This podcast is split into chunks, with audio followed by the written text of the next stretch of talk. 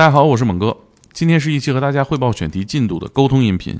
我想聊聊十一月的更新计划，以及在节目中没机会跟大家沟通的事儿。首先呢，我想跟大家说，咱们播客已经正式恢复周更了啊！就在两个月前正式开始的，但是当时我有一点心虚，不敢吹。嗯，现在已经更新两个月了啊，还有五六期的备播，所以我想正式公布一下这个计划。以后呢，每周二晚上更新一期节目，访谈或者人类真实故事集不一定。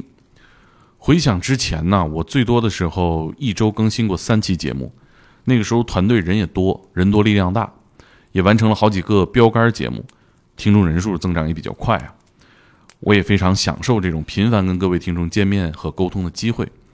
但是今年上半年呢，停更了一段时间，做了线下活动，做了 B 站，现在呢，一点点在听众里面找存在感。还需要很多好节目才行，也拜托各位多多评论和分享，一起添添柴火什么的，把我们这个冷灶呢再烧一烧。然后我说一下这个月的更新啊，目前我准备了四期节目，全是医生啊，一位是整形医生，上周发的那期节目的嘉宾来自八大处的李丰勇医生。这期节目呢，我们聊了一些只有女性才会得的跟生殖器相关的疾病，也聊了阴道紧缩和性快感的关系。得到了用户们的普遍表扬啊，说听完有收获，谢谢大家的鼓励啊！明天还是李峰勇医生的节目，我们会聊聊男性生殖器的整形故事，以及他作为八大处给男性生殖器做整形的这个科室里第一个女医生的故事。呃，第二周更新的节目嘉宾呢是《天才捕手计划》的作者梁振鄂，这次我们来到了妇产科啊，主要是产科，这里呢每天都上演着生死故事。梁医生呢遇到的最难的一次生产，竟然是自己生孩子。嗯，第一次以产妇的身份，她和同事们完成了一场惊险的接生。不知道是不是只有女性或者只有妈妈才会爱听这个话题？我经常在节目上，就是节目的选题上强加我个人的好奇心。就比如这期节目，因为我有孩子，所以我了解，从知道怀孕到见到这个孩子，中间每一次孕检都像等待一场生死审判。直到孩子降生了，母亲都还要撑着重伤的身体再过几关。这种经历呢，我想让更多人听到。我觉得会让人产生这种更热爱生命的想法。毕竟每一个人都是一个妈妈拼命换来的。呃，在有人问我“天才不说 FM” 的听众是什么人群的时候，我每次都会说，这是一群关心别人的人。他们能用每周一个小时来去了解未知的行业，倾听别人的经历，尊重不同的选择，理解他人的痛苦。这种共情能力和意愿，我统称为善良。所以我经常做一些没有流量的选题，我就是想通过这些节目抓住更多善良的人，传递更多的善意。反正播客也不挣钱，索性用来交朋友也挺好。说到说到这个事儿吧，其实我想起来，呃，上个月我把我们的粉丝群解散了。我不知道有没有人这么干过啊？我同事也在群里，他眼珠子瞪得贼大，问我为啥。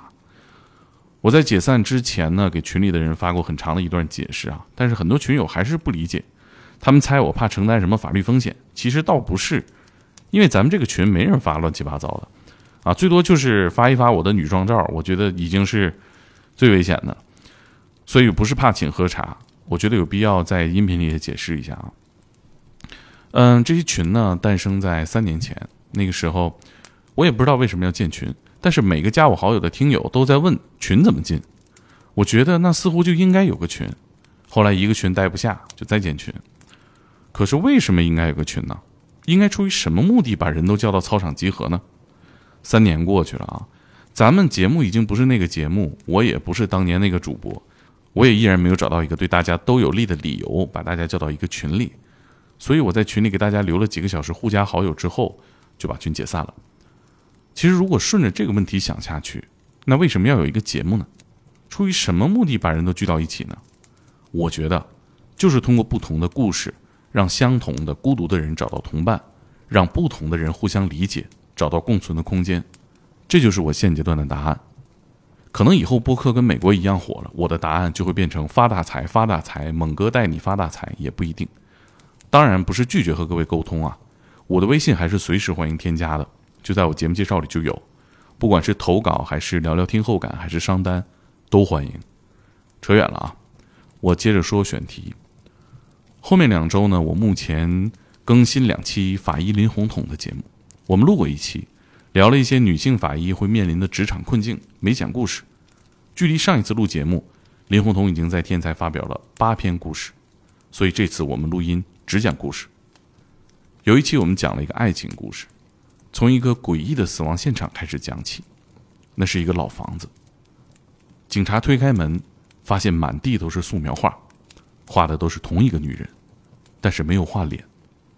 正中央躺着一个中毒的老人，怀里抱着一张画，这张画只画了半张脸，是这个女人的微笑。这个故事我特别喜欢，在天才捕手计划是以付费阅读的形式发布的。另一期我就不知道怎么介绍合适了。其实我一直在避免做这样的节目，这种纯粹的猎奇、窥探邪恶的。其实罪案做多了，我就觉得邪恶没有什么可以窥探的了，因为你只要相信欲望，就没有理解不了的坏事儿。但是呢，我也得正视这个需求，听众感兴趣，我也感兴趣，可能就跟吃辣椒一样，又痛又爱吃。我不太能找到更多的意义啊，只能顺从这种欲望。这期我们聊了两个人吃人的案子，他们出于不同的目的，把人杀死，送进肚里。